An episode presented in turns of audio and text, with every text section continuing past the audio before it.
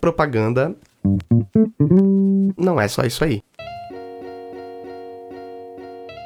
E aí, podcast, eu sou o Lucas Schuch, tentando entender por que a propaganda não é só isso aí.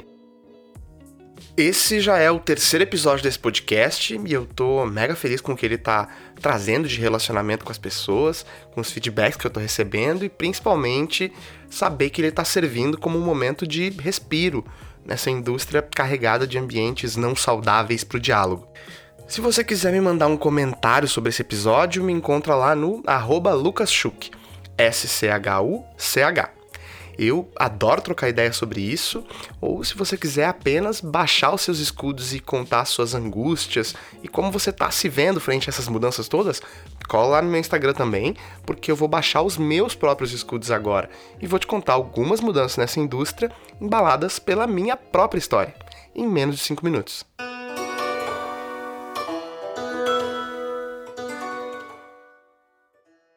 A minha formação em propaganda foi basicamente voltada para a direção de arte. Eu queria muito ser um diretor de arte de uma grande agência. E desde lá a gente passou por alguns momentos. Primeiro, me contaram na faculdade que se uma ideia fosse boa, não importava como você ia apresentar ela. Se um raf ou um desenho de boneco palito, tava tudo bem. Então, eu li muito sobre criatividade, fui em eventos e foquei muito nisso. Aí eu me formei e cheguei na minha primeira agência. Eu fui ser assistente de um diretor de arte que trampava lá. No primeiro dia de trabalho, esse cara me passou uma coisinha simples, robótica para fazer, e disse que enquanto isso, ele faria um anúncio de um cliente de laticínios que tinha na pauta dele. Eu, do alto dos meus estudos sobre criatividade, lembra? Eu até resolvi criativamente o problema que ele me deu, mas o que eu entreguei de tangível era uma coisa bem boneco palito assim. Quando eu olhei para a tela dele, tava lá uma caixa de leite linda em cima de uma mesa rústica com contraluz vindo de um nascer do sol que tava numa janela no fundo. E lá fora tinha um campo com umas vaquinhas leiteiras e uma grande árvore que fazia um contorno e uma sombra linda naquele tom alaranjado do amanhecer. Eu olhei para ele já desesperado, mas mantendo a minha pose e perguntei: "Nossa, que legal! Você encontrou uma foto de uma cozinha rústica com uma janela, parece que foi feito para botar o produto do cliente aí". No que ele respondeu: Não. A vaquinha é uma foto, a árvore é outra, a sombra da árvore eu que pintei, a mesa é só uma textura de madeira que eu montei, a janela é uma ilustração de um amigo meu, a xícara de. É, ali eu vi que a minha criatividade em resolver os problemas não ia me ajudar nesse começo de carreira e que nenhum cliente ia botar nem 50 centavos nessas minhas ideias lealtadas no Paint. Eu ia ter que entregar habilidades que eu não tinha. E aí eu fui tentar me especializar nisso corre para cá, corre para lá, dor, sofrimento, pânico. E tudo bem, vai. Depois de um ano e meio por aí, eu tava fazendo algo próximo da vaquinha no nascer do sol lá. E a vida se estabilizou por cerca de um ano. Mas a gente meio que começa a sentir quando a coisa está para mudar, né? Muda de agência, pipoca daqui para lá, se sente perdido, transformação digital e já não fazia mais sentido ficar entregando só a criatividade e a técnica que eu adquiri embalados num post de Facebook lindo. Agora precisava ser mais estratégico. Só cortar o anúncio quadrado e jogar no Instagram não resolvia. Foi aí que a vida me aproximou mais do Keynote que do Photoshop. Se você veio de um background parecido, você vai ter passado por algo assim. A criação se aproximou mais das áreas estratégicas, porque no fim do dia a gente viu que não era mais um layout bonito e um título bacaninha bem diagramado à direita que ia vender mais. Na verdade, essas coisas nunca resolveram, mas a gente também não media se resolvia ou não, então ficava tudo bem. Aí, se aproxima do planejamento, corre para cá, corre para lá, a vida se estabiliza de novo, mas agora por muito menos tempo entre uma coisa e outra. A gente começa a ter acesso a dados, números, provas reais de eficácia em propaganda e começa todo mundo a se jogar nas paredes de novo, procurando entender essas novas coisas. E hoje não tem uma reunião que eu não saia que não acabe com algo parecido com baseado nesses dados, para onde a gente deveria ir. Ou ainda, como queremos ser uma empresa data-driven, quais são os nossos próximos passos? Ué, eu sei lá, gente, tem meia hora que esse negócio de dados começou? Na verdade, não, tem bem mais tempo, só que a gente em propaganda focou muito tempo em fazer caixinha de leite e vaquinha no contraluz, porque isso dava prêmio e me encantava o cliente, assim. Tá, tudo bem. Não quer dizer que essas habilidades técnicas específicas não são mais importantes. Mas você precisa entender também de logística de fabricante de leite, que indicadores de venda são importantes para essa indústria, qual a média de consumo de leite das pessoas, qual o perfil de consumo de leite no país, que produtos estão relacionados com o leite e, principalmente, quantas pessoas estão procurando por leite desnatado e quantas pessoas estão procurando por anúncios de leite bonitos num contraluz. Um spoiler: as pessoas estão mais procurando leite de qualidade barato do que um anúncio bonito de leite. Mas tudo bem. Por conta do mestrado e tudo mais, eu comecei a estar mais próximo de alunos. Uma geração de pessoas que vai fazer a propaganda que a gente vai ver daqui cinco anos. E a gente não pode mais olhar para elas e eles e dizer que na propaganda você pode escolher entre ser diretora de arte, ou redatora, ou planejamento. É raso e superficial demais para o que essa galera vai ter de desafio mesmo. E tão importante quanto isso, tem uma geração mais antiga já dentro dos espaços de trabalho que ainda tá aí se enganando que na época do anúncio de leite é que era bom. E não tem oportunidade de repensar essas coisas porque a pauta ela só anda para frente, né?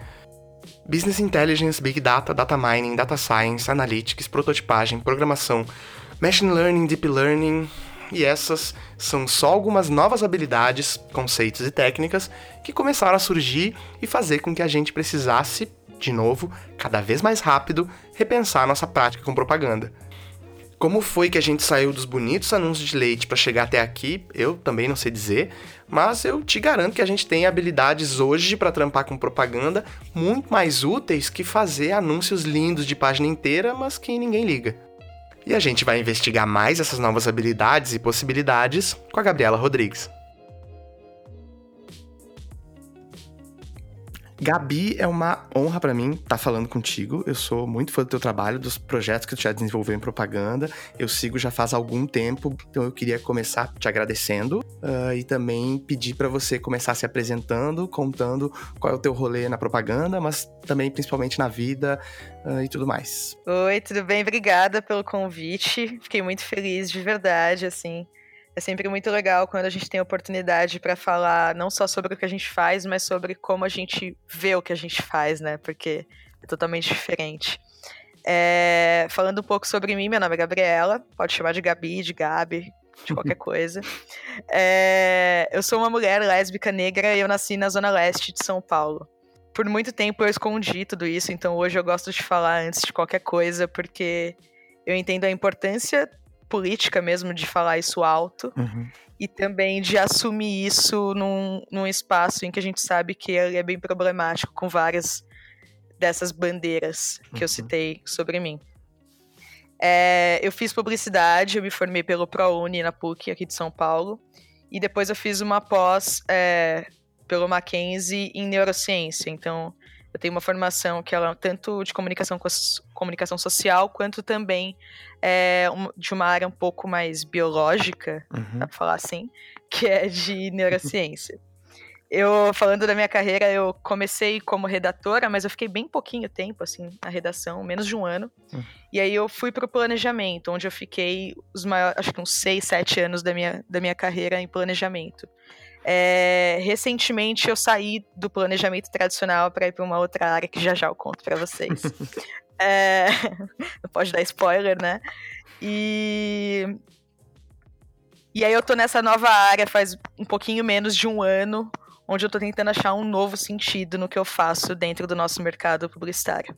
Tá, incrível. Hoje você tá na Soco, uma empresa da Flag, que eu tenho um milhão de dúvidas sobre o que, que a Soco faz.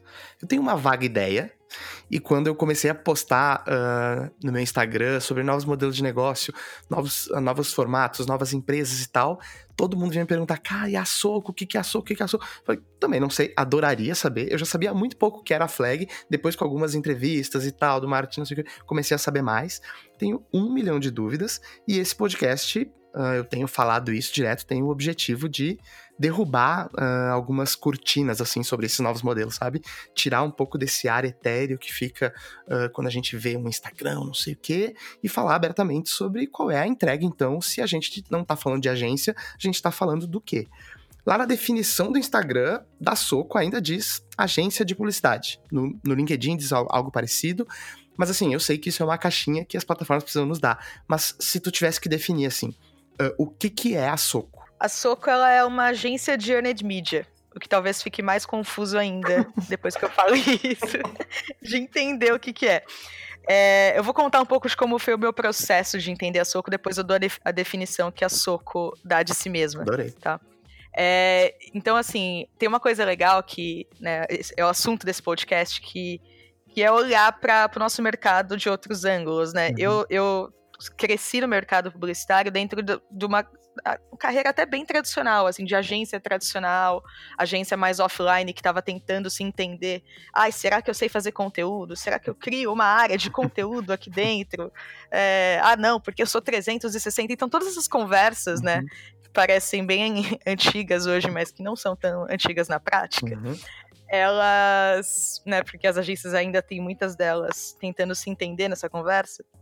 Eu passei, eu vivi um pouco delas na prática.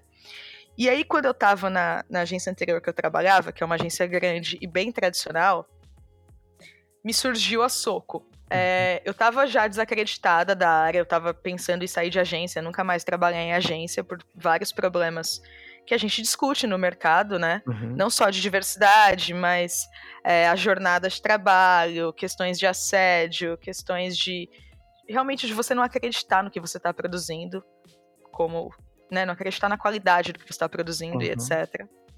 E aí surgiu a Soco. A Soco se apresentou para mim como uma possibilidade de fazer o que eu estava fazendo ainda, né? Uhum. Meio que ser planejamento, fazer ali alguma coisa que ia gerar uma campanha, que ia para a rua. Uhum. É, então ainda tinha alguma coisa de agência ali, né? Que me deu um uhum. conforto. Mas me ofereceram uma possibilidade de ser uma planner meio criativa. Hum. E aí eu não entendi nada. Eu falei assim, não, mas galera, vocês. Eu, eu juro, eu quase pedi para não ser contratada. Porque eu falei, vocês não sabem o que vocês estão querendo, porque eu não sei se eu não sei ser criativa, eu nunca fui. Uhum. E eles falaram, não, mas o que a gente produz é diferente, a gente produz earned media.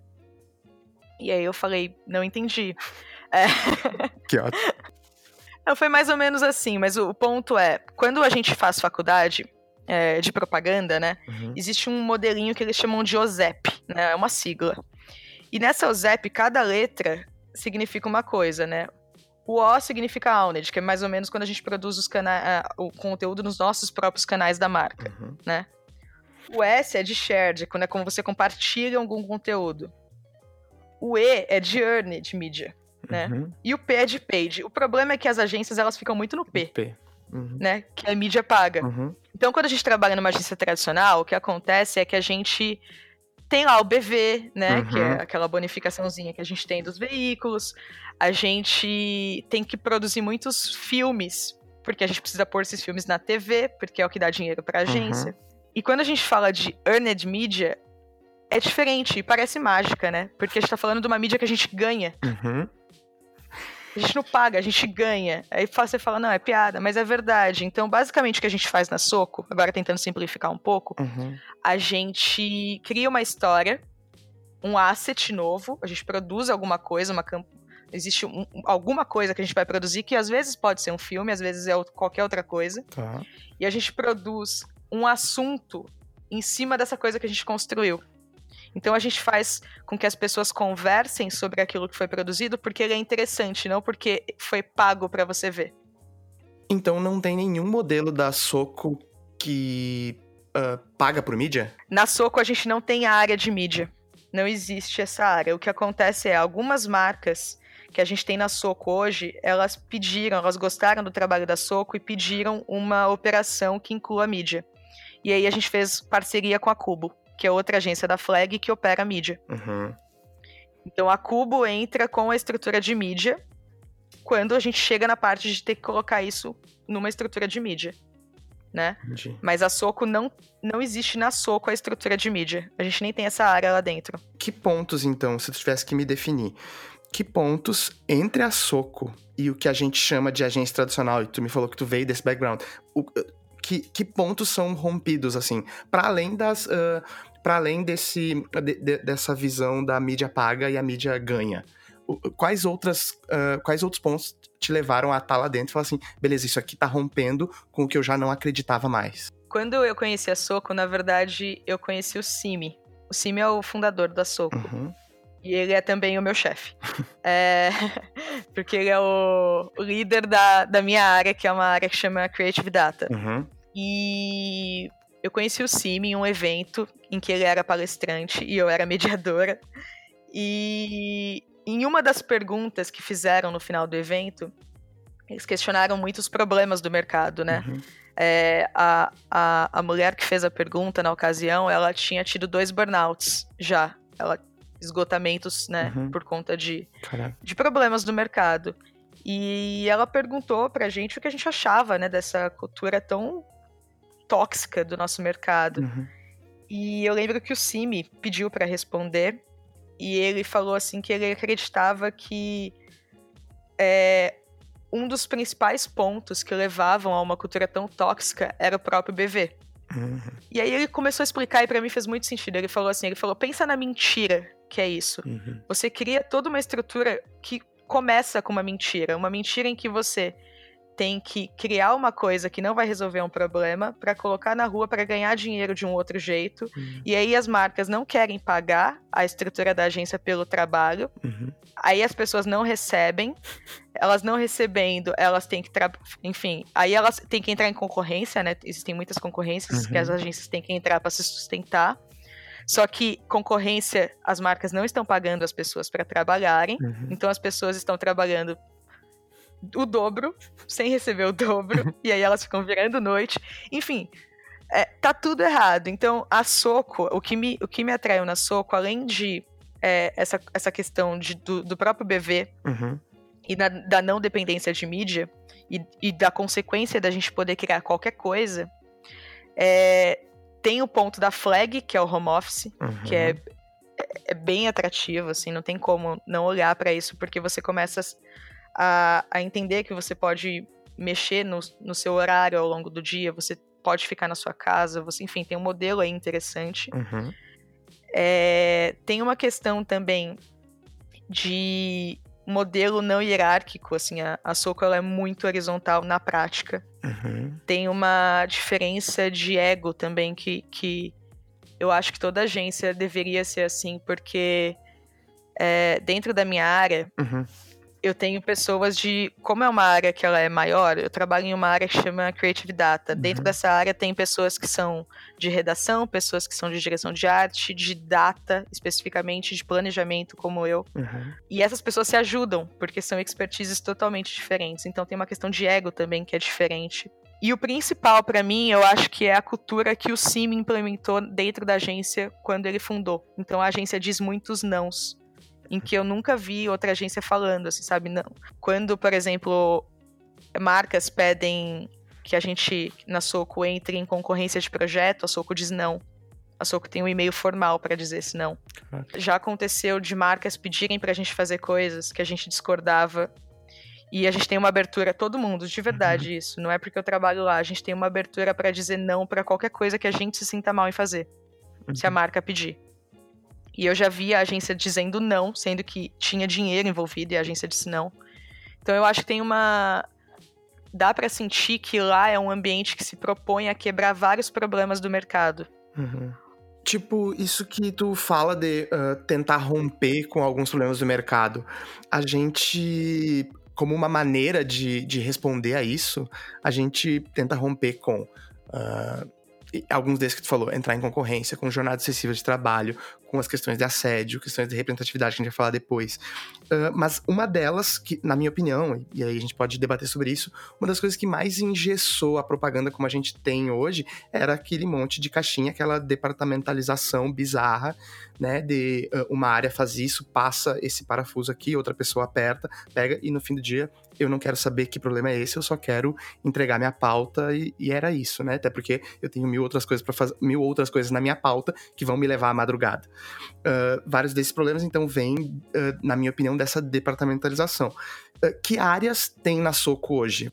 É, não, a departamentalização da Soco é totalmente diferente. Isso é até uma coisa que eu fiquei com medo no início, né? Uhum. É, por, porque assim, eu acho que tem um problema que começa na universidade. Uhum. Quando a gente está na universidade, e aí pensando em pessoas que fazem esse caminho de universidade, né? Porque uhum. nem todas fazem é, e nem todas fazem de propaganda. Uhum. Mas na universidade, especificamente de propaganda, eles ensinam as áreas, e aí ensinam, tipo, as principais de agência, né? uhum. né? Entre muitas aspas, as tradicionais. Uhum. É, atendimento, planejamento, criação, né? Direção de arte, ainda na estrutura de dupla, direção de arte, redação e mídia. Uhum. Então eles já ensinam as gavetinhas ali, né? Uhum. Pra gente escolher uma. Quando a gente chega no mercado, pedem que a gente já saiba qual gaveta a gente quer ficar. E só ensinam pra gente o que tem naquela gaveta. Então, assim, é muito louco porque existe uma. É, vou dar o um exemplo de planejamento. No mercado, e aí não é soco, tô falando do, do mercado todo, uhum. existe uma questão que planejamento é, é uma área que muitas pessoas não conseguem contribuir de fato com a criação. Uhum. Porque essas pessoas têm uma, um baita olhar estratégico, só que não conseguem muitas vezes é, traduzir esse olhar estratégico no que dá um caldo criativo. Uhum. São poucas pessoas que conseguem fazer isso. Uhum. E a mesma coisa acontece com, sei lá, atendimento, que muitas vezes tem, tipo, é mega, uma pessoa mega organizada, tem muito talento para lidar com, com situações difíceis, com gestão de pessoas, com cliente, etc mas na hora de organizar ali o que dá uma boa campanha etc, e contribuir com o processo criativo, também não consegue. Acontece isso em todas as áreas. Uhum. É, acontece isso com data também, né? Uhum. Uma baita área incrível em que muita gente não sabe nem o que pedir para data. então, essa, depa essa departamentalização que a gente tem no mercado, ela não é inteligente para o processo criativo, para o que a uhum. gente tem que produzir numa agência a Flag, ela já repensou isso há uns anos, então dentro da Flag inteira, essa estrutura ela já é bem diferente. Uhum. Nas várias empresas da Flag. Na, na Soco, especificamente, a gente tem só três áreas. Tá. Só três áreas. É, são, são só essas. E essas áreas, além delas sempre trabalharem juntas, é um tripé ali, realmente, do que a gente vai produzir, as três áreas estão sempre no processo inteiro. Elas criam juntas, mesmo sendo três áreas diferentes. Isso é muito louco elas, além disso, delas estarem no processo inteiro, elas já são meio que misturas de áreas mais tradicionais do mercado. Vou, vou contar um pouco melhor. Tá. A gente tem uma área que são, a, são as pessoas de que são broadcasters. Tá. O que, que essas pessoas fazem? Basicamente, elas têm uma visão macro do que está acontecendo. Elas são tipo atendimento. Uhum. Pensando em áreas tradicionais, eu acho que é o que tá. chega mais perto. Só que a diferença é que além delas serem essa pessoa que vai ter contato com, com, com as clientes ou os clientes, elas também meio que são as pessoas ali que têm uma visão de gestão de crise e também elas fazem essa gestão com os nossos, a gente chama de storytellers. Tá. O que, que são storytellers, tá? São é, quaisquer pessoas que vão ajudar a gente a contar essa história. Então, às vezes é imprensa tradicional? Sim. Uhum. Às vezes é você que vai compartilhar no seu Instagram. Uhum. Às vezes é uma pessoa que é influenciadora. É qualquer pessoa, na real. Uhum. Então por isso a gente chama de storyteller e não de imprensa. Beleza. É... Aí existe essa primeira área. Então são as, as pessoas que são broadcasters. Existe uma outra área que é a parte de operations. O que, que, que rola nessa parte? É tipo a parte de produção. Uhum. Então é tipo assim, é... eu que sou Creative Data, que é ter... que é a área mais criativa, é... eu tenho uma ideia. Aí eu converso com a pessoa de broadcaster, ela fala assim, Gabi, essa ideia não é boa, ela é boa para um filme, mas ela não dá uma boa campanha de earned media. Tá. Acontece. Uhum. Aí eu falo, nossa, é verdade. Sem, sem mídia nessa campanha, ela não, as pessoas não vão ter o mínimo interesse nela. Uhum. Aí eu percebo que eu tenho que criar, tipo, sei lá, uma ativação no meio da rua. Uhum. É isso. Porque vai ser uma coisa que vai ser falada. Se uma coisa é falada, funciona pra gente. Uhum. Aí, chega a Operations. E aí eu falo assim, meu, decidi que eu tenho que fazer uma instalação no meio da rua. E aí a Operations fala, Gabi, mas para fazer uma instalação no meio da rua, eu preciso é, que a prefeitura autorize. Eu preciso que seja seguro, porque vai ter um fluxo de X pessoas naquele horário. É, então ela, ela também vê a possibilidade daquilo acontecer. E são só essas três áreas. E aí você fala, tá, mas onde tá o resto, né? Onde tá, sei lá, data? Onde tá planejamento? Uhum. E aí a resposta é que essas áreas elas estão mescladas nessas outras três. Então, por exemplo, eu vim de planejamento uhum. e eu tô na parte criativa. É, Existem redatores que estão na parte criativa. São, né, a gente tem dois, dois, dois redatores no momento. Uhum. É, existem pessoas que, que são de direção de arte. Essas a gente tem é, é, mais misto, homens e mulheres, e a gente tem muita uma questão mais de frila também, que a gente aciona bastante. Uhum. Existem pessoas mais estratégicas, enfim, a gente pluga de acordo com a natureza do projeto. E todo mundo cria. A diferença é que eu não sou uma redatora é, de carreira, e quando eu chego no meu limite do texto, eu peço para uma uhum. pessoa que é redatora ou redator me ajudar. Perfeito. Uhum. Então, aí que o ego também cai um pouco, mas são só essas três áreas. É, e me parece ser um, um, modelo de trabalho onde você precisa ser uh, muito mais independente e autônomo do que a gente conseguia ter uh, até, até então, né? Porque, vê, uh, isso é. Porque a gente ainda tá falando sobre essas, essas áreas, essas áreas também davam uma engessada no sentido de tinha um. Como a minha, a minha função ela é tão demarcada, tão delimitada, eu consigo. Eu só tenho isso aqui para fazer, cara, ó, próximo passo. Isso aqui não vai ser eu que vou tocar, passa para a próxima área. Me parece que trampando com menos áreas e com também, como tu tá descrevendo, uma equipe muito mais enxuta, essa autonomia ela funciona melhor e um senso uh, de coletivo, assim, me parece, assim, na tua descrição também. Isso é muito importante, porque a gente tem menos pessoas do que uma agência gigante em estrutura tem, né? Uhum. A Soco hoje eu acho que deve ter umas 50 pessoas. É, isso é muito legal, porque a gente é muito mais unido para trabalhar. Sim. E, e, tem uma coisa também, que como são só três áreas, é, nós somos mais donos do projeto até o projeto sair. Uhum. Não, não rola muito aquela coisa que tem em agência mais tradicional de Sim. acabei minha parte, fiz o meu papel. Uhum. Porque até aquilo ir pra rua é nosso. Sim. Atualmente eu, por exemplo, Gabriela, eu tô é, em um projeto que tá para ir para rua, então tá na parte já de descendo para produção. Eu tô desenhando a estratégia de um outro projeto e tem um que tá mais ou menos no meio do caminho.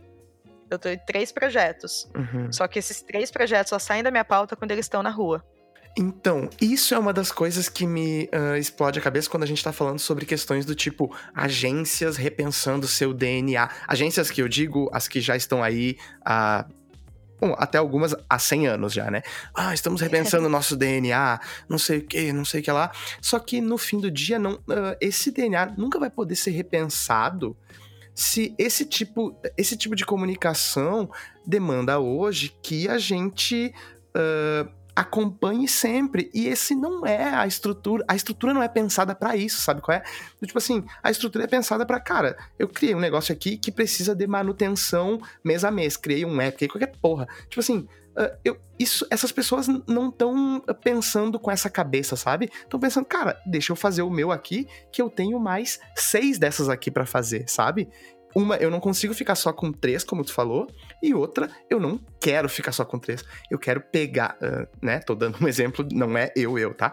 Eu quero pegar minha próxima, minha próxima parada para tentar ganhar meu próximo prêmiozinho aqui, que vai me dar meus próximos 500 reais de aumento, sabe? Sim. Eu acho que a, é, alguém me falou uma vez que é muito, uma coisa que é muito verdade, assim, que enquanto estiver dando leite, não vão parar, sabe? É, todo mundo sabe que tá errado, né? A discussão de que a agência vai acabar tá aí há quanto tempo? Não vai acabar nada. Mas, é, né? Mas a discussão tá aí. tá aí há quanto tempo? Não, mas assim, é, as pessoas, elas, elas não estão é, realmente afim de mudar, porque mudar dá trabalho, né? Hum.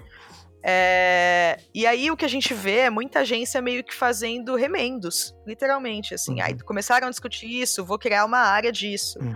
É, e elas são gigantes, então é óbvio que elas vão conseguir fazer esses remendos. Uhum. É, mas a questão é quão realmente é suficiente isso, sabe? A gente tá vendo a, o aumento de pessoas usando adblock. Uhum. Né, para bloquear propagandas. É, as pessoas elas já acham invasivo, elas já acham chato. É, é óbvio que se eu tô pagando para elas verem, elas vão continuar vendo, mas eu não consigo deixar meu conteúdo mais interessante para elas realmente se engajarem nesse conteúdo mais do que só verem esse conteúdo. Uhum. Eu acho que é um pouco da lógica. E deixar um conteúdo mais interessante dá trabalho. E nem sempre vai ser um filme. Enquanto as agências dependerem de mídia, elas vão querer continuar criando filmes. Tá, e me conta, o que é ser uma Creative Data Manager? Como é que é o teu dia, o teu dia a dia? Assim, acordei, vou lá, cheguei, tu trabalha home office, pelo que tu falou direto, por ser uma empresa da Flag, a Flag tem essa, essa conduta, esse tipo e tal, mas uh, que, qual, qual, como é que é teu dia? Me conta, assim. Sobre a área, que ela já é um pouco confusa, é, a, o meu trabalho começa como começa normalmente o trabalho de alguém de planejamento. Uhum. Então eu costumo é, ir na reunião, às vezes pegar o briefing, às vezes eu recebo o briefing é, da parte da equipe de broadcaster, uhum. né? Tá. Então aí é um pouco mais perto, tô fazendo paralelos com uma agência tradicional. É, aí eu tenho que desdobrar uma estratégia. Aqui na Soco a gente chama de investigate, que é um caminho de investigação. Essa estratégia, ela vai cruzar é, pelo menos quatro quadrantes. Um quadrante de cultura, de audiência mais do ponto de vista de dados, de que que essa, quem é essa pessoa, que ela consome, em que rede ela está, em que meios, quais meios ela consome, etc., para receber informação. Uhum. Um pouco de informação também sobre a, o que, que a marca é e sobre a categoria.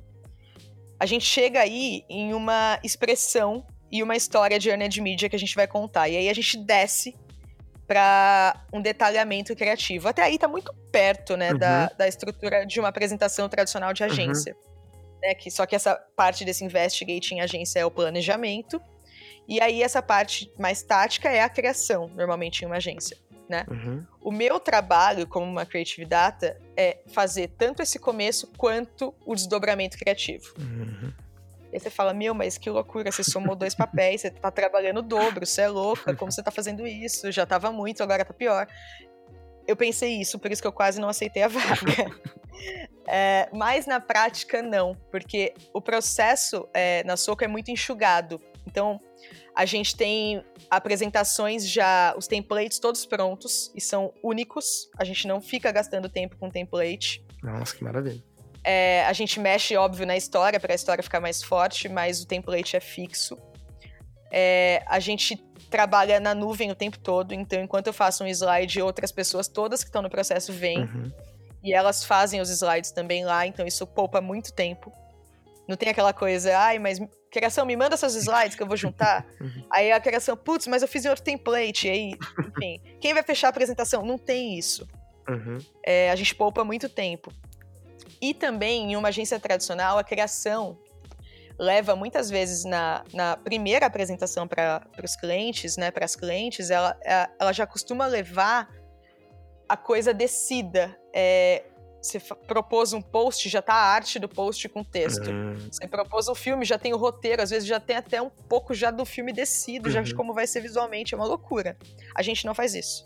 Uhum a gente, dá, a gente leva, tipo, dois degraus antes. A gente fala assim, ó, a ideia é essa, ela vai ter esse desdobramento, esse e esse, mas a gente não faz a arte nem o texto final. Até as pessoas aprovarem. Uhum. Quando, uma vez que rolou essa aprovação, aí já não é meu mais o trabalho. Uhum. Eu só começo a acompanhar, mas aí precisou fazer um texto, por exemplo. Vou dar o exemplo de uma campanha que a gente fez pra Globoplay, uhum. de para lançar uma temporada nova daquela série The Handmaid's Tale. Uhum. É, a gente, eu fiz toda a investigação junto com uma outra amiga minha de, de, da mesma área que eu. A gente fez uma dupla e a gente fez toda a investigação junto. Aí a gente fez um, um, brain, um brainstorm, eu e ela. A gente chegou nas ideias, gostamos de uma ideia, levamos pra frente, todo mundo gostou, a gente decidiu produzir essa ideia. Uhum. Essa ideia, ela era um slam, aquela poesia, né? Uhum. É um slam. Uhum. Só que eu não sou slammer, nem, nem a Midu, que é uhum. é essa, essa outra que fez. Uhum. Então, o que que acontece? A gente, a gente fez só um, um roteiro de exemplo para aprovar a ideia. Uhum. E aí, quando aprovaram, quando tinha o dinheiro para fazer, quando já deram o ok que aquilo ia acontecer, a gente foi e contratou uma slammer que fez um texto muito melhor do que o nosso, uhum. mil vezes melhor, porque afinal é o que ela faz. Uhum. E a peça, enfim, bombou. Essa, essa slammer, ela foi parar na capa da Vogue. Que foda. É, então, assim, as coisas, elas acontecem de uma forma muito muito louca quando você só pluga as pessoas e dá a voz é, como as pessoas realmente têm que ter. Uhum. Minto, acho que não foi na capa, acho que ela só saiu na matéria, mas ela foi parar na Vogue Uhum. é, por conta dessa campanha, assim. Tá, e me conta, antes. Ah, antes da Soco, tu já tinha uma intimidade com dados, assim? Já era parte do teu trampo? Eu sei que tu, pô, já passou pelo planejamento, não sei o que, não sei o que lá, mas já era. eh, Já tinha uma intimidade maior, assim? Então, é, quando a gente trabalha numa agência tradicional, a gente vê as outras áreas, né? Uhum. É, por ser planejamento, eu trabalhava um pouco mais perto de data, mas eu nunca fiz Uhum. o que data faz, assim. Eu nunca sentei, é, abri ali o que- as- os softwares que eles usam, Aham. entrei com meu login, fiquei estudando. É, nunca sentei de fato naquela cadeira e trabalhei como data. Uhum. Só que eu sempre, por ser planejamento, eu era a pessoa que pedia as coisas. Então eu falava assim, olha, é, eu tô achando que o- esse público não tá gostando dessa campanha. Vamos olhar esse tipo de comportamento e ver o que eles estão falando? Uhum. É, ou então já vinha, né, a informação, ó, essa campanha não foi muito boa, a galera tá reclamando. E aí eu falava, tá, mas será que estão reclamando disso, da campanha, ou será que não é esse outro ponto aqui, que Uhum. talvez estejam reclamando por isso? Então, assim, a gente já tem como planejamento na nossa cabeça algumas hipóteses, e treinando essas hipóteses, a gente costuma saber o que pedir Sim. para a equipe de data, Uhum. né? E toda a área deveria minimamente saber isso. Uhum. Entender o que data faz e saber como pedir as coisas para data. Porque hoje em agência, isso é um problema, principalmente nas agências mais tradicionais, é, data entra no processo ou para fazer relatórios finais Uhum. de como as coisas foram, ou para comprovar um dado. Então você fala assim, ó, preciso, preciso de um dado que mostre para mim que isso está acontecendo. E aí data entra e comprova aquilo. Pra comprovar alguma coisa que. Uma hipótese que. eh, pode ser uma hipótese até falsa, mas ah, ler algum dado de uma maneira que, que me ajude aqui. Tipo um retroplane. Uhum. Exato. É, isso muitas vezes é pedido pela própria área de planejamento. Uhum. Então isso é um problema. É, eu, quando fui trabalhar na Soco, eu tinha tido esse contato com, com data a minha carreira toda, por conta de ser planejamento. Só que muda totalmente a lógica quando você tá no processo de data e data começa a fazer parte do seu dia a dia em tudo que você tá criando. Uhum. Então não é sobre você falar, comprova aquela hipótese para mim, ou como é que foi a campanha, como é que tá indo. É, é muito sobre você falar assim, olha, eu preciso saber é, o que, que esse público consome. Uhum. Preciso saber o que esse público fala. Eu preciso saber se eles gostam disso ou daquilo. E todo, toda a estratégia ela é norteada por como as pessoas interagem, por como está a repercussão da marca, por como as pessoas. é, o interesse que as pessoas têm num dado assunto ou no outro. É, tudo isso a gente investiga com data Uhum. para poder chegar em alguma estratégia e, por fim, chegar em algum asset criativo. Ah, nesse sentido que tu falou agora, ah, historicamente a gente nunca lidou bem com dados em propaganda. Eu, eu não sei se assim. Acho que por vários motivos. Um deles porque eu acho que isso, se a gente. Era difícil ter acesso a esses números, não sei o quê. Mas também quando a gente começou a ter acesso, a gente meio que renegava isso aí, porque ou acho que ia mostrar as nossas fragilidades, ou mostrar que a gente é um fracasso mesmo e não vendeu sabonete no final do dia e boa. Mas assim, ah, na outra ponta, a Soco trampa com clientes como Netflix, Nubank, Ben Jerry's, são marcas que já estão mais ah, conectadas com esse zeitgeist, esse, esse espírito do tempo e tudo mais, né? Porém, ah, a minha pergunta vem daí. Tu acha que o ecossistema inteiro da propaganda nacional, assim, pode botar aí desde outros clientes ah, mais rígidos, mais duros, etc., até a última ponta, assim, da cadeia lá, ah, pode, pode pensar no publicitário ou fornecedor para isso, já tá totalmente pronta para operar orientada por dados, assim, data-driven, como vocês falam? Eu acho que é um desafio, porque eu acho que o primeiro problema é que a gente não tem profissionais muito prontos e nem prontas no mercado hoje. Uhum. Porque assim, como a gente estava falando antes, as pessoas não foram, não estão sendo formadas para isso. Uhum. A- As universidades hoje, muitas delas nem ensinam que existe uma possibilidade de trabalhar em data em agência. É, né, as pessoas de data muitas vezes vêm de outras vivências e outras universidades, não de propaganda. Uhum. Quando a gente tenta achar profissionais, é, a gente tem uma dificuldade de encontrar profissionais é, que consigam trabalhar em data, mas tenham essa visão criativa. Ainda é um perfil que não tem tão pronto, então na Soco a gente, bem dizer, aceitou que é um perfil que tem que ser criado. Uhum. Então, é, vou dar um exemplo. A gente tem hoje na nossa equipe de data uma pessoa de moda, um modelo, que apesar de estudar propaganda é um modelo, tem uma, uhum. uma pessoa que vai entrar aquela de uma área totalmente exata, assim, de exatas. Uhum.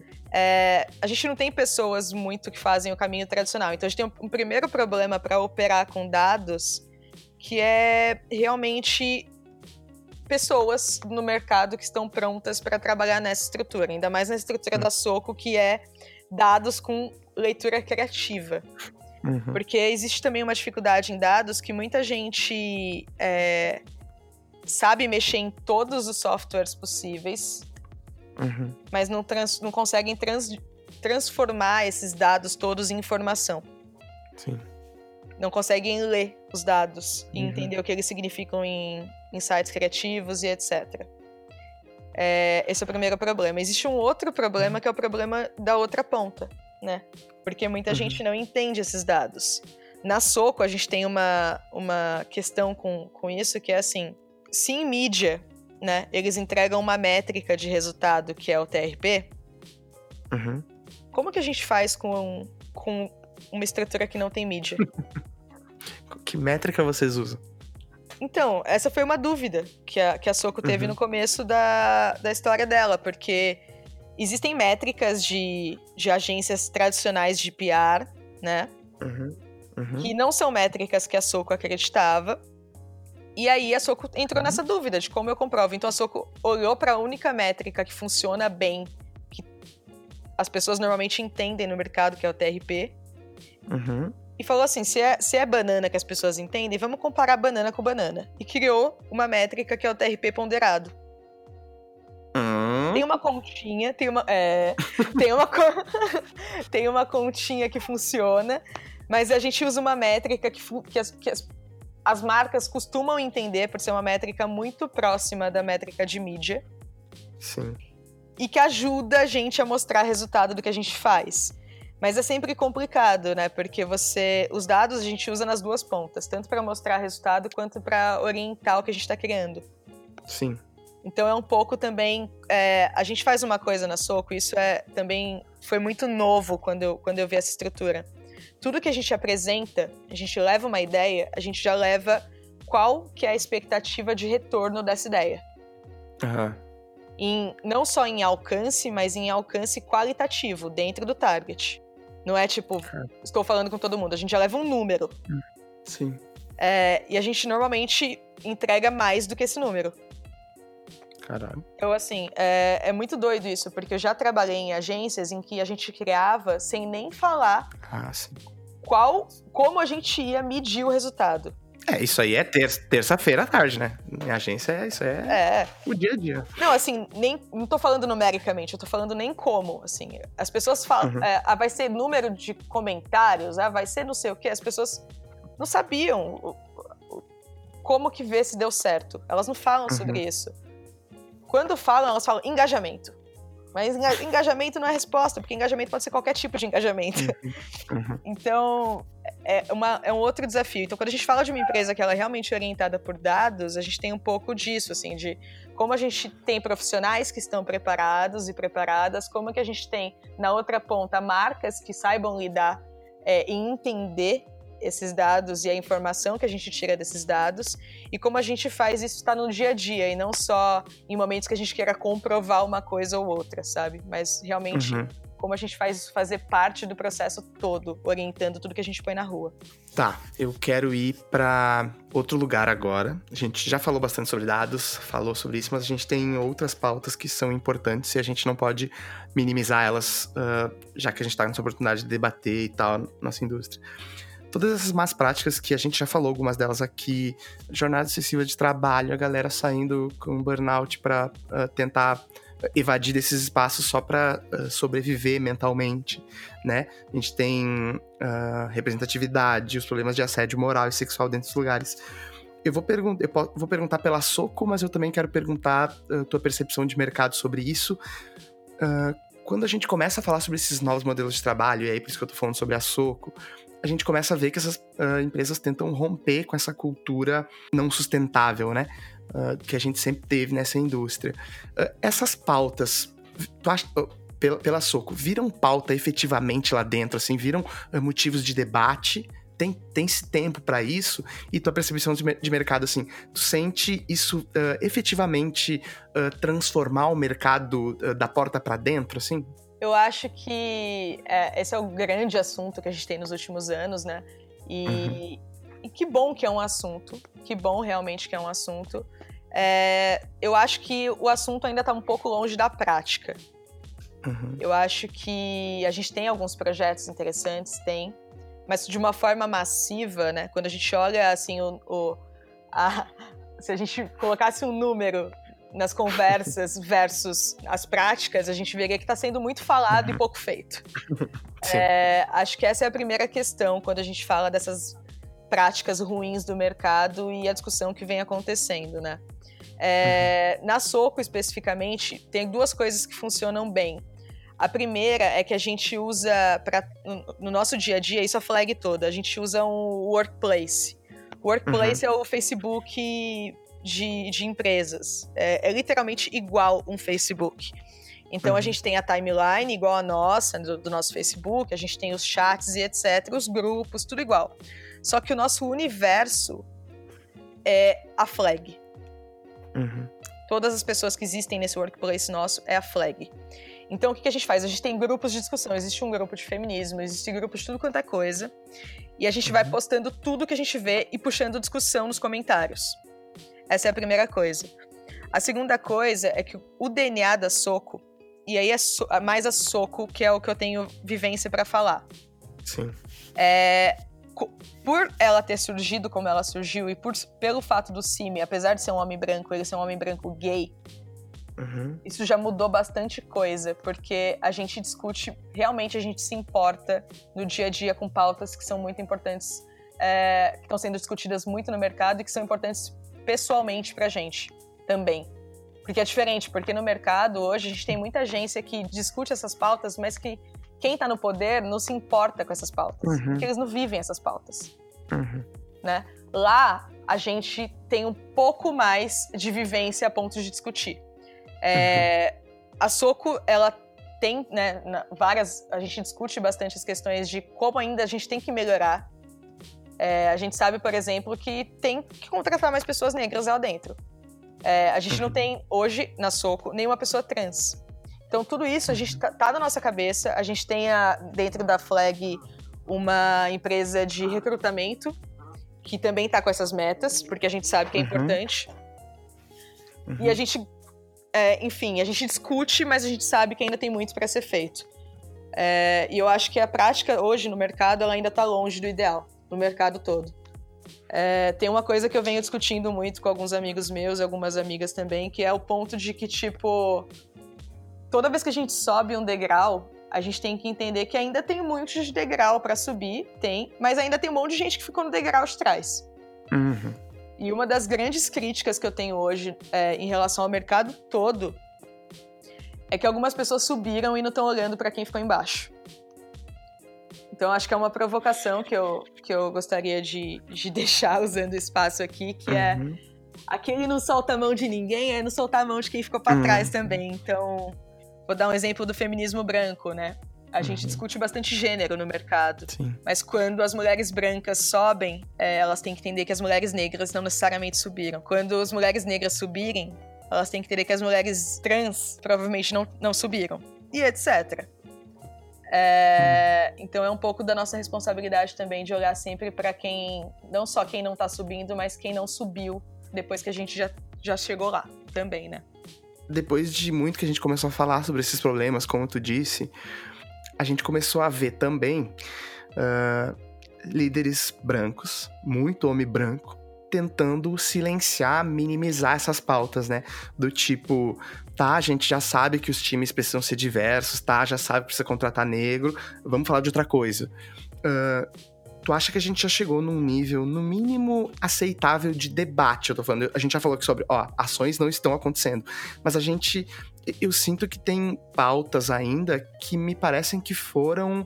Um, simplesmente pincelado assim, ah, temos que falar sobre isso aqui, tá? A gente faz aqui um eventinho, chama duas pessoas, só que no fim do dia, a gente não começou a debater ainda como é que a gente dá suporte para essa galera que a gente tá botando aqui para dentro, sabe? Uh, como é que como é que eu dou suporte pra uh, a garota negra da periferia se eu faço ela trabalhar até as três da manhã e ela tem que voltar e pegar o ônibus, sabe qual é? Tem algumas pautas que me parece que foram super pinceladas, assim, só pra... Por isso que eu te pergunto, tu acha que a gente já chegou no, num nível aceitável de debate de todas as interseccionalidades que a gente se vale como mão de obra nesse, nessa indústria e que a, e a, gente, a gente não tá, pode estar tá esquecendo, assim como tu disse? É, eu acho que tem algumas questões que, por exemplo, é poético a gente pensar que as pessoas querem discutir o que elas estão discutindo, assim, é, é, eu não, não, não acredito, assim, eu acredito que foi uma pressão, tem sido uma pressão externa Uhum. É, muito por conta das redes sociais e de como as marcas começaram a apanhar mesmo. Uhum. E isso se tornou quase que uma obrigação você se posicionar e falar sobre isso. Uhum. Por isso que muita gente começou a se posicionar e falar sobre isso. Óbvio que no meio dessa história tem muita gente com um coração bom que uhum. falou: não, eu preciso fazer alguma coisa, usar o meu, o meu espaço aqui de poder para mudar as coisas. Tem, tem muita uhum. gente realmente boa. Eu acho que é legal a gente olhar para quem não é assim e entender um pouco por que, que não é. é. Acho que tem uma coisa, a primeira coisa assim que eu acho que é legal a gente saber e, e entender é que nenhuma pessoa que é opressora ela quer reconhecer que existe opressão. Assim uhum. como nenhuma pessoa que é privilegiada, ela quer falar, acordar um dia e falar, vou abrir mão de todos os meus privilégios. É, isso não existe, assim. Se existir é exceção. Então, quando a gente discute todas essas questões, a gente tem que basicamente entender que esse é o jogo. Tem uma, uma pessoa que é uma grande referência para mim, que é a Rafa, a Rafa Martins, que agora é, saiu da JWT, tá na Globo.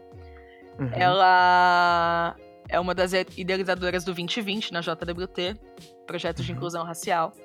E um dia ela me falou, eu sempre repito isso. Ela me falou uma coisa assim que, que ficou na minha cabeça, que é muito. Eu queria dividir com vocês que é assim, a gente tem que entender quem guarda as chaves.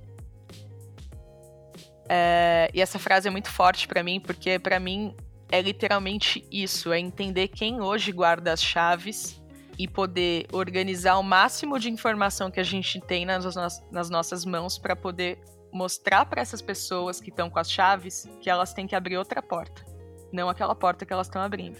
Então, assim, às vezes o jogo é econômico. Às vezes é você pegar um dado que mostra quanto de dinheiro está na mão daquela população e, aquele, e, e que essa população está se organizando para não gastar o dinheiro que está na mão dela com, aquela, com marcas que não apoiam as pautas dela. Às vezes o jogo é esse.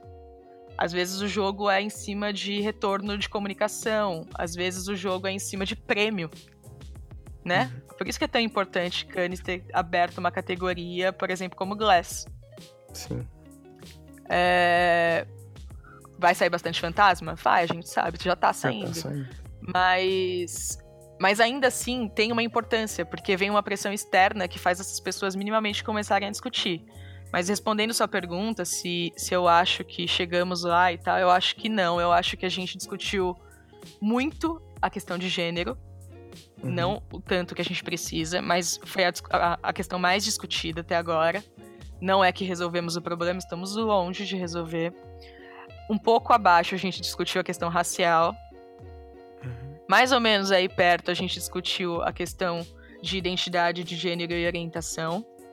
Né? Uhum. Agora tá chegando junho, chegou junho, meu Deus, já, temos, já estamos em junho. é, agora em junho vai começar a sair um monte de campanha exatamente sobre, sobre a pauta LGBTQ+. Uhum.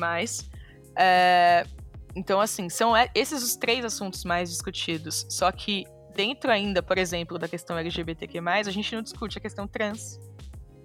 sendo uhum. que a gente sabe que pessoas trans têm uma expectativa de menos de 40 anos de vida. É, a gente não discute pessoas idosas, a gente discute pouco uhum. gordofobia. Então, assim, tem uhum. muita pauta para ser discutida. Quando a gente fala, né, a famosa palavra diversidade, existem muitas uhum. pautas, existem pessoas com deficiência, enfim, existem muitas coisas. É, o próprio elitismo, enfim, tem muitas coisas. Então, assim, eu acho que é só um começo.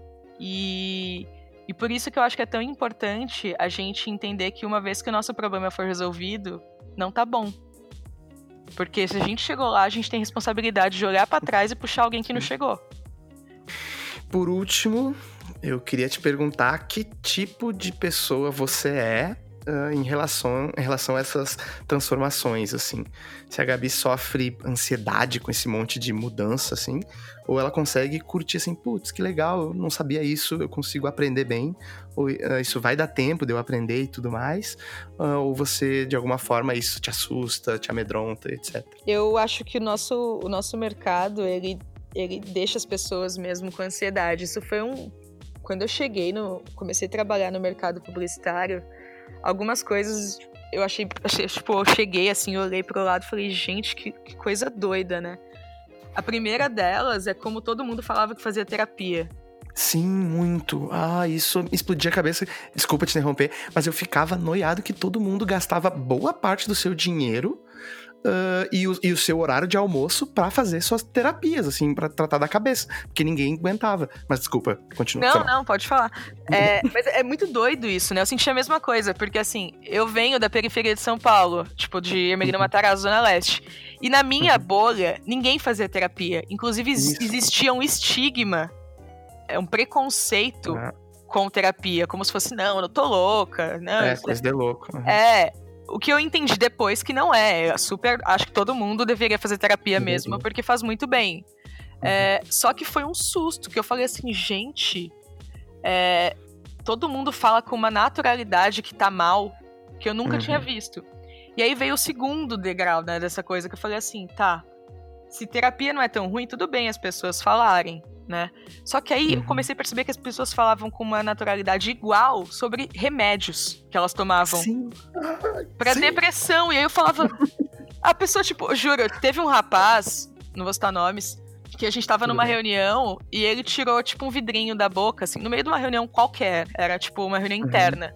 E começou a uhum. pingar uhum. loucamente na boca. Aí eu falei, ah, é floral? E ele falou, eu não vou lembrar o nome do remédio. Uhum. Mas ele falou o nome de um remédio que é meio famoso para depressão. E ele começou a. Aí ele falou, toda vez que eu tô entediado, eu tomo umas gotas. Caralho. Eu falei, isso é muito errado. Ele tá tomando, tipo, fora do horário, assim, sabe? Sem controle. Uhum. Eu nem sei se ele falou brincando, mas aquilo me assustou. E, e, e é muito mais comum, né, do que, do que a uhum. gente queria que fosse isso. Então acho que esse foi um primeiro susto. Eu tento eu tento cuidar muito da minha saúde mental. E tipo, esse foi um dos principais fatores que me fizeram desistir de agência. Uhum. Ano passado, antes de eu entrar na Soco, eu tinha desistido literalmente de agência. Cheguei no meu uhum. limite, falei, não tô feliz fazendo isso. É, e comecei a pensar, assim, estudar outros lugares em que eu ficaria feliz trabalhando. A Soco não estava na lista. É, eu não conhecia a Soco, eu acho importante contar isso. Uhum. É, e aí eu fui abrir o leque, tava pensando em, ah, eu vou pra empresa, ou eu vou pra uma consultoria, o que que eu faço? É, eu vivo de frila, mas aí eu tinha medo porque é, eu não tinha uma reserva de dinheiro para viver de frila, uhum. né? Que nem as pessoas, uhum. algumas têm. Então eu falei, se der errado, não posso, não posso dar errado. Uhum. Então eu abri muito leque e para tentar manter um pouco da minha saúde mental e da minha saúde literalmente física também, assim, tipo, porque não tava bem em nenhum aspecto, da cabeça assim aos pés. Uhum. E. E aí, quando eu, o que me fez, assim, o, o que tem sido bom para mim, é, algumas coisas, assim. A primeira é que eu aprendi a dizer muito mais não do que eu dizia, assim. Antes eu tinha um medo de falar não e isso parecia que eu era é, menos eficiente. Uhum. E eu entendi que é muito importante a gente dizer não pra gente delimitar os nossos limites. Eu comecei a delimitar, assim, um pouco do que, que eu faria e o que, que eu não faria. E eu comecei a deixar muito claro para as pessoas que trabalham comigo quais são os, meu, os meus limites. Uhum. No começo isso dá medo, porque você fala, ah, as pessoas vão achar que eu não tô fazendo o que eu deveria fazer, etc. Mas é muito importante você falar seus limites, porque todo mundo tem limite, então tá tudo bem. É, então eu falo, por exemplo, quando eu tenho algum compromisso, eu falo, pessoal, não posso. E as pessoas elas vão aprendendo a respeitar. Uhum. Então essa é a primeira coisa. A segunda é uma coisa também de tipo respeitar um pouco mais o seu horário. É, eu sei que na maioria das agências não rola isso. Né? As pessoas falam, você vai vir e tal. É, você tem que estar aqui final de semana e tal. Vai virar noite, sim. É, mas é importante também é, a gente entender que isso não tá certo. Óbvio que se você não tiver outra oportunidade, né, de. Não vou falar pra você pedir demissão, óbvio, porque a gente tem que pagar a conta. Uhum. Mas é por isso que as denúncias, né, a, a famosa planilha e os outros meios estão se tornando cada vez mais importantes, porque novamente a pressão para as agências mudarem é uma pressão externa, uhum. né? Então, assim, hoje, o que eu percebo sobre mim é, é óbvio que eu ainda tenho. É, às vezes fico ansiosa e tal, mas eu tento entender que é só trabalho. E eu acho que é muito importante isso, porque muita gente trata a nossa área como uma área artística, uma área, hum. né, assim, nossa, você chega assim, o que, que você é? Ah, eu sou publicitária. Não, não gente, é só uma carreira. É, não é arte, tá tudo bem. E e eu acho que é importante a gente também colocar na nossa cabeça que é só trabalho, porque a gente se cobra menos. E a gente se permite viver outras coisas um pouco mais. Porque senão a gente acaba adoecendo aos 30 anos de idade, como acontece com muita gente na nossa área. Né? Mais do que, muito, muito mais gente do que a gente gostaria que fosse verdade, mas pessoas que, né, infelizmente, têm problema de saúde, infartam e etc., têm burnout, o que está longe de ser aceitável. Eu queria te agradecer, Gabi. Foi explodidor de cabeça para mim. Eu eu já tava imaginando que a gente ia ir por um caminho assim, mas ainda assim eu fui surpreendido com várias frases que eu falei assim: caraca, eu, eu precisava de que alguém falasse isso pra eu, uh, pra eu ter certeza que não é coisa da minha cabeça. Então foi uh, explodidor de cabeça para mim, como sempre é, ver tudo que tu faz, tudo que tu fala. Então, muito obrigado, queria te agradecer mais uma vez, foi incrível. Que isso, que isso. É, eu sempre fico. Eu falei isso quando você fez o convite, queria repetir que uma coisa que, que é muito legal quando acontece e que seria muito legal se acontecesse mais é uhum. que chamassem as pessoas para falar do trabalho delas e não só de quem elas são. É, uhum. Porque isso acontece muito quando a gente fala especificamente de pessoas que discutem diversidade no dia a dia, em projetos pessoais e tal, que elas são chamadas para discutir a pauta delas, né? Então, uhum. uma pessoa negra é chamada para falar de racismo, uma mulher é chamada para falar sobre gênero, é, uma pessoa LGBTQ+, é chamada para falar de homofobia e etc. Uhum. É, e aí os espaços em que a gente tem para falar sobre carreira ficam para os homens brancos cis e hétero. Sim. que são as pessoas que já estão numa carreira provavelmente bem mais alta e não precisam ficar falando sobre carreira mais, tá tudo bem, já chegaram lá, uhum. dá espacinho pros outros. E aí. então eu acho muito importante esse convite, porque é, as pessoas, elas, elas têm muitos assuntos para falar, né? Então chamem, e aí eu tô dando recado para todo mundo que ouve. Chamem pessoas pretas para falar de mais do que, do que racismo. Pode chamar para falar de racismo também, tá tudo bem. Racismo uhum. também é importante, é uma pauta que tem sim que ser discutida. Mas chamem para falar da carreira delas, de liderança, né? Se tem um, um uhum. canal para falar de liderança, chama a pessoa preta para falar também. É, falar sobre gestão, chama a pessoa preta, chama LGBTQ+, chama, chama gorda, chama, enfim, chama o máximo de pessoas diversas, entre muitas aspas, porque esse termo ele também tem um lado uhum. pejorativo, mas chama o máximo de pessoas fora dessa desse tradicional que a gente vê no mercado em, em tendo holofotes, né?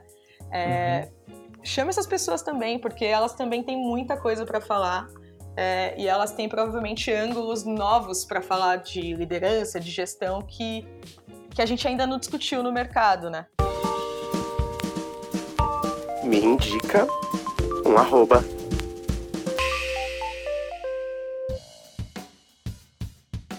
Momento me indica um arroba com a Gabi Rodrigues. Eu vou pedir para ela indicar os três arrobas, como a gente tem feito direto aqui, para montar uma lista de pessoas que estão ajudando a repensar propaganda, a mudar os espaços que ocupam e tudo mais. Então, Gabi, quem são as suas arrobas? Eu vou indicar. Eu sei que são três, mas eu já vi que mais gente, as pessoas antes já indicaram mais. Eu já tô mudando para quatro já. Eu já vou quase ah, botar é. para quatro. Se for quatro, Vai. vão querer indicar cinco. É, é, então. Eu vou indicar quatro. E os quatro arrobas é, que eu trouxe, na verdade, eles invertem um pouco a lógica do que a gente faz normalmente. Então, é, a gente tem uma prática no nosso mercado só exaltar pessoas que chegaram em grandes cargos, né? Hum. Eu gosto, tem algumas, alguns, algumas premiações por aí no nosso mercado, nacionalmente e internacionalmente, que elas premiam as pessoas que são referência, né? Uhum. Só as pessoas de cargo muito alto. Só que Sim. quando você está começando na carreira, você não se espelha numa pessoa de um cargo muito alto apenas, porque aquela pessoa tá longe de você, né? Tá muito. Tá, enfim, anos luz longe de você. Uhum. Então, os arrobas que eu trouxe aqui são pessoas que eu acho que são sim pessoas que estão questionando o mercado, que estão mudando o mercado, muito mais do que pessoas que já estão em cargos altos, muitas vezes estão fazendo. E eu acho que elas têm que ser vistas. É, tem que ser. Tem que receber o, o, o biscoito que merecem. Que massa. É, Adorei. É, a primeira pessoa é o Azaf, Azaf Lucas. É, o nome é meio complicado, eu vou, vou falar mais ou menos aí para vocês acharem, mas é A-S-A-P-H, Azaf, né? E aí Lucas tem dois Cs. Então, Azaf Lucas. Ele, eu trabalhei com ele na Widen, Widen Kennedy, faz uns anos. E ele começou por um projeto de inclusão, então é daí a importância de projetos de inclusão. Só que ele, ele é um artista, começa por aí. Uhum. Ele, ele tem uma visão muito, muito, muito tipo, forte de arte e diferente das visões artísticas que a gente costuma ter no nosso mercado nos cargos tradicionais de direção de arte. Uhum. E aí, quando o Azaf chegou no mercado, ele fez um boom, assim, porque ele tinha uma visão artística tão diferente daquele, daquela coisa comum no mercado, que aquilo rapidamente ganhou valor. Sim. Então, hoje ele trabalha na, na agência África, dentro de uma área de referência visual. Então, é uma área que eu acho que eles chamam de, de insights, não lembro. Mas, enfim, é uma área de referência visual. O que, que essa área faz? Imagina que a, a, a criação vai fazer um filme de uma marca e esse filme vai falar com periferias. Uhum. E aí, essa, essa dupla nunca pisou numa periferia, ou pisou em uma, que é diferente uhum. daquela que vai ser assunto. Uhum. A área que o Azaf trabalha faz um estudo de referência visual para poder dizer como, como falar de verdade sem, ser, sem ter preconceitos e etc. com aquele público, sem reforçar estereótipos e tal. Então, assim, é, é acho que o, o ponto de trazer o Azaf aqui é que eu acho que ele está meio que implodindo estruturas tradicionais do nosso mercado através do, de referências visuais. É, além disso, como se não bastasse, ele faz parte de, de um coletivo que chama Gleba do Pêssego, de audiovisual. E ele também tem feito parceria com marcas. É, então, teve uma recente de Skoll, que ele fez a Roda do Corre, fez parte, que é exatamente uhum. um projeto de uma marca, que tem sim agências envolvidas, mas que ele entrou para fazer essa aproximação entre a marca e, de fato, aquele público com quem ela queria falar, sem ser uma, enfim, sem, sem ficar uma uhum. coisa bizarra que não tinha nada a ver com aquele público, com aquela vivência. Então esse é o primeiro arroba. O segundo arroba, vou falar o segundo e o terceiro meio juntos, assim. Tá. É, que eles vêm de uma história parecida, apesar de eles serem bem diferentes. É, o segundo é o Renan, Renan Damascena, ele tá na JWT, em planejamento. E o terceiro arroba é, é a Tamara, Tamara Pinheiro, ela também está na JWT, só que ela está na criação. É, os dois entraram pelo 2020, outro projeto de inclusão. Massa. E aí, de novo, a importância de projetos de inclusão. Uhum. é, e os dois, eles também estão meio que implodindo a estrutura da JWT, outra agência tradicional, é, com campanhas que uma agência sem eles provavelmente não colocaria na rua. Então, é, basta olhar, assim, eles fizeram, por exemplo, um filme para Avon ano passado que fala de Yorubá. Ninguém sabe o que é Yorubá se você não tem um mínimo de, de aproximação com os negros. Uhum. Ou se uhum. você não é uma pessoa negra.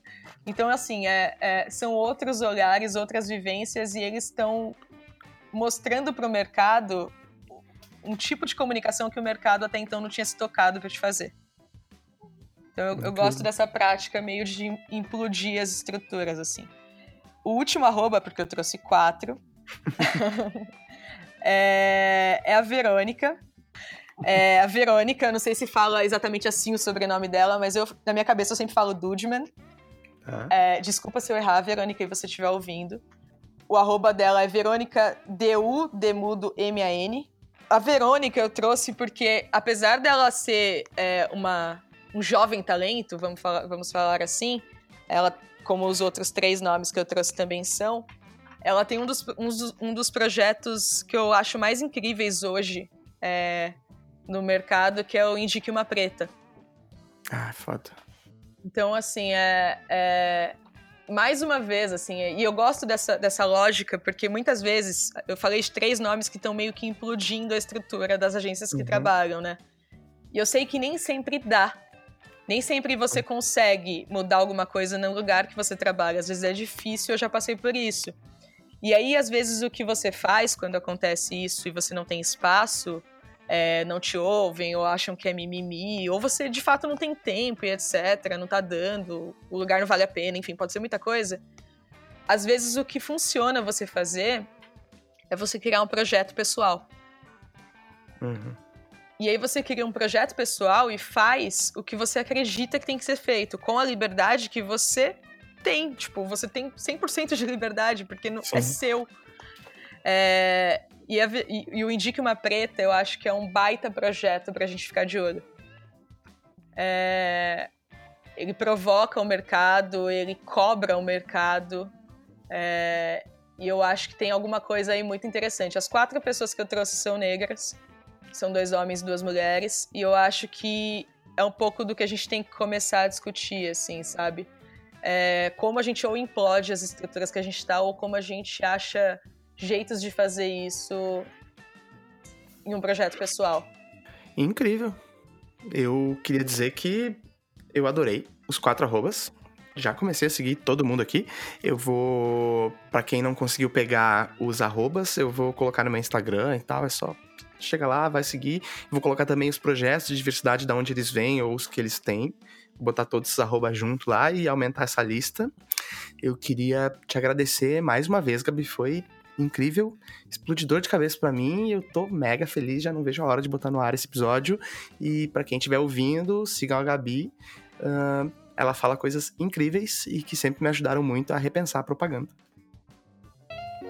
E é isso, podcast.